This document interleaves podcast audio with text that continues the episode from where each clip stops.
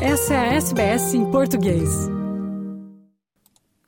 Olá, estes são os destaques do noticiário em português da SBS desta terça-feira, 1 de agosto de 2023. Com vocês hoje, Fernando Vives. SBS. SBS. SBS. SBS. SBS. SBS Radio. Um ex-funcionário de creche foi acusado por praticar 1.623 crimes de abuso infantil contra 91 crianças após uma investigação da Polícia Federal Australiana, a AFP. A polícia emitiu um mandado de prisão contra o homem, de 45 anos, a partir dessas acusações, que inclui 136 acusações de estupro e 110 de relações sexuais com uma criança menor de 10 anos. Os supostos crimes ocorreram em Brisbane, Sydney e no exterior entre 2007 e 2022. A comissária assistente da Polícia Federal Australiana, Justine Goff, agradeceu a equipe por trás da investigação. This is chilling news. It is with a heavy heart that the AFP and other law enforcement dedicate so much time and resources to prevent and take action against individuals who commit heinous crimes against. O tesoureiro da Austrália, Jim Chalmers, diz que o país está finalmente começando a progredir em sua luta contra a inflação, à medida que os donos de imóveis hipotecados se preparam para taxas de juros mais altas. A taxa de inflação global está caindo mais rápido do que esperado, para 6% no ano até junho, mas ainda acima da meta do Banco Central, que é entre 2% e 3%. O Banco Central pausou as taxas de juros em 4,1% em julho, após uma longa série de altas iniciadas em maio do ano passado.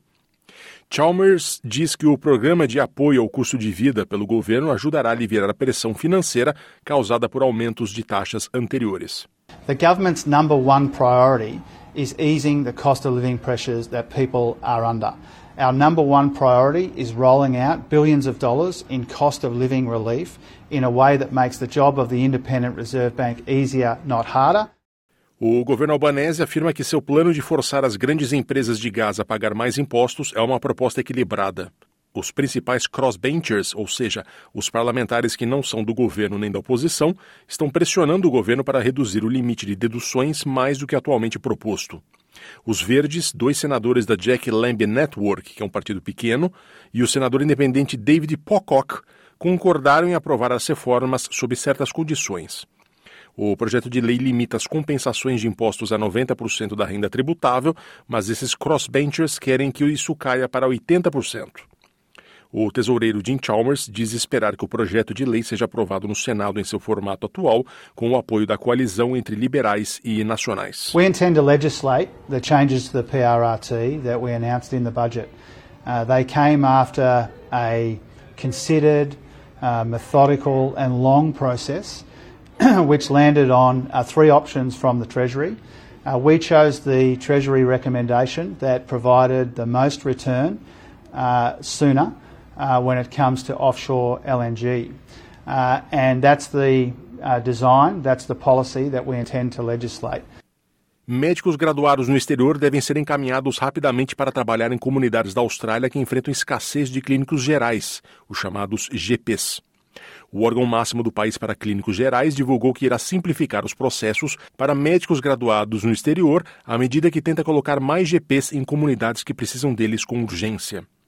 Os processos de avaliação e acreditação serão mais fáceis para os candidatos, o tempo mínimo para sua formação será reduzido e o tipo de formação considerada aplicável será ampliado, tudo sob novas medidas a serem introduzidas pelo Royal Australian College of General Practitioners.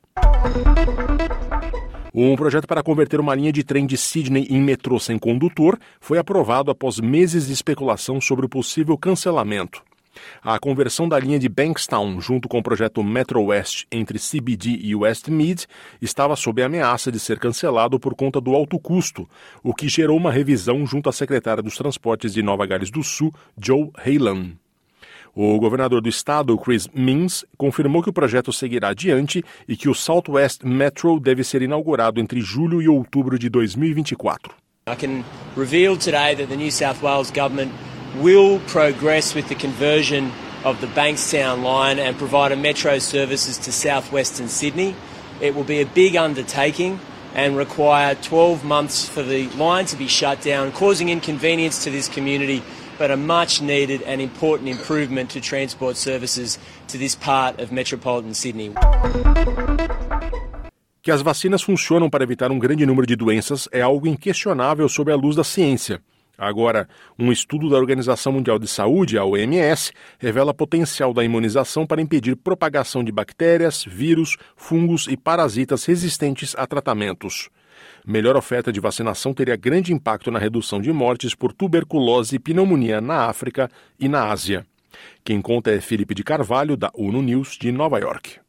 As infecções resistentes a medicamentos causam 4,95 milhões de mortes por ano a maioria delas em países em desenvolvimento. Um novo estudo da Organização Mundial da Saúde, OMS, divulgado na sexta-feira, descobriu que mais de meio milhão de vidas poderiam ser salvas a cada ano com o uso eficaz de vacinas. A resistência antimicrobiana, ou RAM, ocorre quando bactérias, vírus, fungos e parasitas se adaptam ao longo do tempo e deixam de ser suscetíveis aos tratamentos existentes. O problema foi descrito pela OMS em 2019 como uma das dez principais ameaças globais à saúde pública. O novo estudo, publicado no jornal científico Bristol Medical Journal, destaca a importância das medidas preventivas, incluindo a vacinação, para desacelerar e conter a propagação da RAM. As vacinas contribuem para um declínio nas infecções entre pessoas imunizadas e não imunizadas, por isso, elas reduzem a necessidade de usar antimicrobianos, minimizando o risco de uso indevido. Como resultado, a disseminação de cepas resistentes cai. De acordo com o estudo, a maior redução de mortes seria sentida na África e no Sudeste Asiático, que atualmente concentram dois terços da carga de rama evitável por vacina. Os maiores impactos seriam em relação a bactérias que causam a tuberculose e a pneumonia nessas regiões. Da ONU News em Nova York, Felipe de Carvalho. A Jornada Mundial da Juventude, evento que reúne milhares de católicos de todo o planeta, está por começar em Portugal. E o Papa Francisco vai encontrar-se com vítimas de abusos sexuais que foram revelados no país nos últimos anos. Este encontro não consta do programa oficial por questões de segurança. A informação foi avançada esta segunda-feira pelo cardeal patriarca Manuel Clemente na primeira conferência de imprensa do comitê organizador da jornada. É dele este áudio, a partir da Antena 1 portuguesa. Esse encontro é realizado com aquela descrição com que se realiza sempre, até por respeito para com essas mesmas pessoas, essas pessoas que já foram vítimas agora não querem ser publicitadas, o que é absolutamente normal, e muitas delas, aliás, pediram-nos exatamente isso, portanto é um, é um testemunho, é um depoimento para que o assunto tenha a resolução possível, mas não querem publicidade, o que se compreende muito bem local, número de participantes, etc., devo dizer que é tão discreto, tão discreto, que eu próprio ainda não tenho conhecimento. Sei que vai haver e sei que depois será noticiado, mas eu próprio, nem quanto ao local, nem quanto ao número de participantes, tenho conhecimento. Sei que vai haver. No Brasil, o governo federal anunciou o programa Escola em Tempo Integral, que planeja manter mais tempo na escola cerca de um milhão de estudantes até o fim do ano. Quem conta é a repórter da Rádio Nacional de Brasília, Sayonara Moreno. Ao defender a escola pública como máquina para a democracia, o presidente Luiz Inácio Lula da Silva sancionou nesta segunda-feira a lei que cria o programa Escola em Tempo Integral. Durante a cerimônia em Brasília, o presidente defendeu a qualidade do ensino público para destacar talentos na educação. A escola deve ser um ambiente que desperte não só o apreço pelos estudos, pelo conhecimento, mas também o gosto pelos esportes, pela cultura, pelo trabalho comunitário. É sobretudo na escola que os talentos que o país precisa começam a florescer, seja na ciência, nas artes, na política, em todas as áreas do conhecimento humano. Isso passa pela ampliação e reestruturação das escolas públicas, com a instalação de quadras poliesportivas, espaços culturais, laboratórios e demais mais equipamentos. Por que, que não pode ter numa escola pública teatro? Por que, que não pode ter piscina? Com a adesão ao programa, até o fim deste ano, um milhão de estudantes do ensino básico devem passar a ficar mais tempo na escola. Para isso, o governo vai investir 4 bilhões de reais para que estados, municípios e o Distrito Federal consigam expandir os horários de atividades escolares. De acordo com o Ministério da Educação, o programa Escola em Tempo Integral vai oferecer atividades culturais, esportivas, de saúde, ciência, tecnologia, entre outras, dentro e fora das escolas, e não apenas aumentar a carga horária de aulas e conteúdos. É o que defende o diretor de políticas públicas do movimento Todos pela Educação, Gabriel Correia. Para ele, o MEC deve oferecer apoio técnico. Uma educação integral em tempo integral, em que os estudantes desenvolvam outras competências socioemocionais e não só mais disciplinas, mais conteúdos. Formação cidadã, uma formação para o mercado de trabalho, no caso do ensino médio, o Ministério da Educação vai precisar dar muito apoio técnico para estados e municípios para que essas novas matrículas também sejam voltadas numa perspectiva de uma educação integral, olhando para essa formação mais completa. Durante a sanção da lei, o ministro da Educação, Camilo Santana, comentou que a pasta vai oferecer essa assistência técnica. Ele citou os benefícios dessa modalidade para a vida dos estudantes. A escola tempo integral tem maior chance de ingresso nas universidades pela qualidade da escola, maior taxa de ocupação e expectativa também de remuneração depois que esses alunos saem do ensino básico, redução dos índices de violência na juventude, principalmente um jovem adolescente permanecer na escola o dia inteiro. Todos os indicadores mostram que quando a criança permanece numa escola criativa, acolhedora, diminui a evasão. Na prática, as matrículas em tempo integral são aquelas que passam das 7 horas por dia ou que somam 35 horas semanais em dois turnos.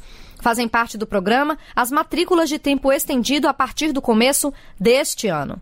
O MEC quer aumentar as matrículas em tempo integral nos próximos anos. A meta é que em 2026 mais de 3 milhões de estudantes estejam nessa modalidade.